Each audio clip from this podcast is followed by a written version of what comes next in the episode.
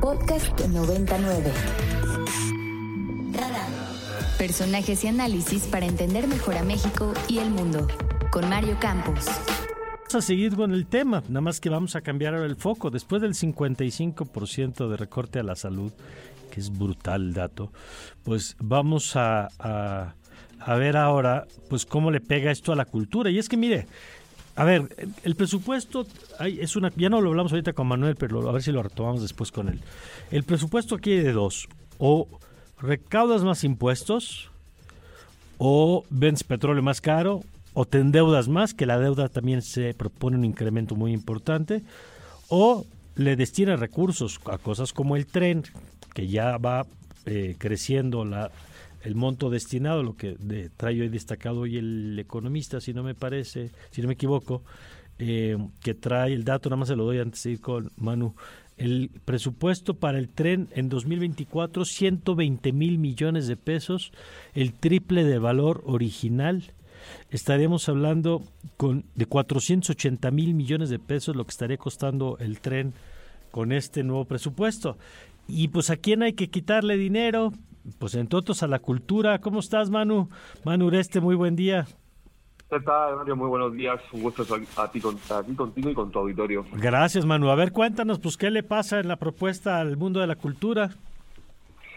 Bueno, pues como bien estabas comentando, pues para este próximo 2024, salvo que haya alguna modificación en, la, en el Congreso cuando se, cuando se discute y se aprueben estos este presupuesto, pues va a haber eh, pues va a recibir la Bolsa de Cultura 16.754 millones que, bueno, pues en términos reales, es decir, está quitando el efecto de la inflación, pues se trata de un recorte del 3.8% en comparación con lo destinado hace seis años, en 2008. Es decir, pues la cultura mexicana va a recibir menos dinero de lo que recibía en el último año de, Peña Nieto y también va a recibir un poco menos de lo que recibía el primer año de López Obrador. Es cierto, Mario, si se hace una comparación con el año pasado, con 2023, bueno, con este año todavía, pues el presupuesto es este, recibirá un aumento, pero mínimo, o sea, de apenas 64 millones de pesos, una alza en términos reales del 0.39%. Esto refleja eh, básicamente por lo que ha sido una tendencia desde que inició este sexenio, que ha sido mantener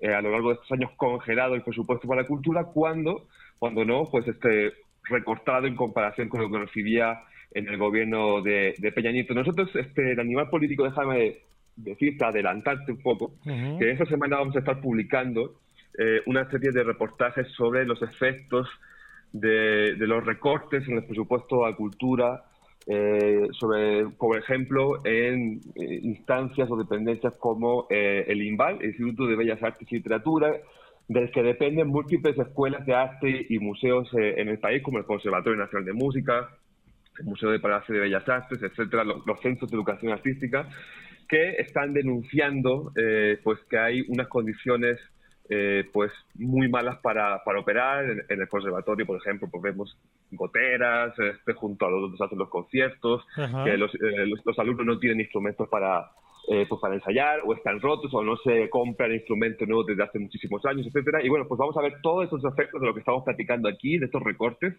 Eh, que continúan, que van a continuar en este 2024, lo vamos a poder eh, ver pues casi casi de manera directa a partir de estos reportajes. Bueno, pues qué bueno que, que, lo están documentando porque es un sector que ha sido muy golpeado, que tiene que ver con una política pues de, de digamos que en algún momento se ha visto a estos grupos como parte incluso de una estrategia de construcción de marca país, de fomentar la cultura como una manera de incidir socialmente, eh, pero pues que ahora se le ha visto como grupos que no están en la, en la lista de prioridades, ¿no?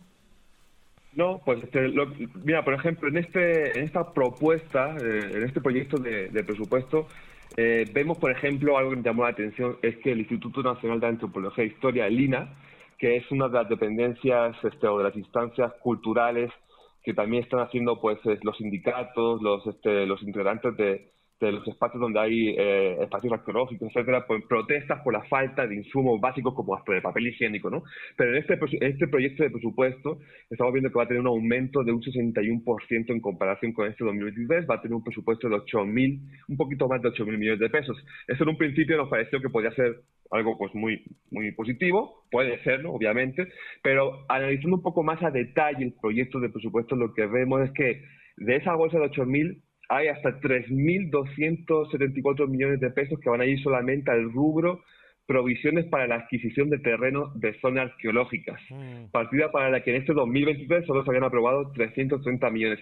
Hay que decir, Mario, que en, ese, en este detalle del proyecto del presupuesto no se especifica si esos más de 3.000 millones de pesos van a ser destinados este, únicamente a las labores de rescate arqueológico que el INA está llevando a cabo en las obras del Tren Maya, en la península de Yucatán pero consideramos que podría ser una de las razones claves por las que se está explicando este aumento de dinero tan notable. De hecho, si nosotros le restamos esos 8.000 mil millones, le restamos esos 3.264 que van exclusivamente a las provisiones para la adquisición de terrenos en zonas arqueológicas, pues se queda un presupuesto muy similar al que ya recibió Lina en este 2023, que pues por, otro lado supondría un recorte en realidad en términos reales del 1.9% en comparación con 2019 y de hasta un 4% si se compara con 2018. Es decir, que para operar el INA va a tener un poquito menos de dinero que en estos años y podría ser que estos tres mil y tantos millones de pesos vayan a todas las labores de rescate que está haciendo únicamente eh, eh, el INA pues en, las, horas del tren Maya. ¿no?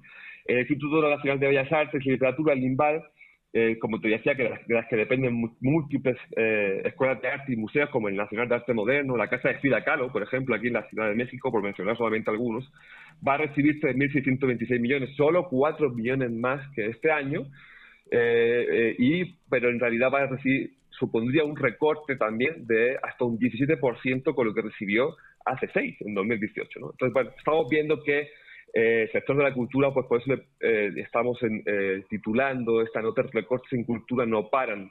El presupuesto en 2024 pues está por debajo de lo que recibía hace seis años. Eso es, un retroceso en términos presupuestales a lo que recibía antes de que terminara el anterior sexenio, Mario. Bueno, pues yo te agradezco, Manu. Muchísimas gracias, un saludo, estamos aquí pendientes. Gracias, Manu Ureste, periodista de Animal Político contenidos como este, descarga nuestra aplicación disponible para Android y iOS o visita ibero909.fm.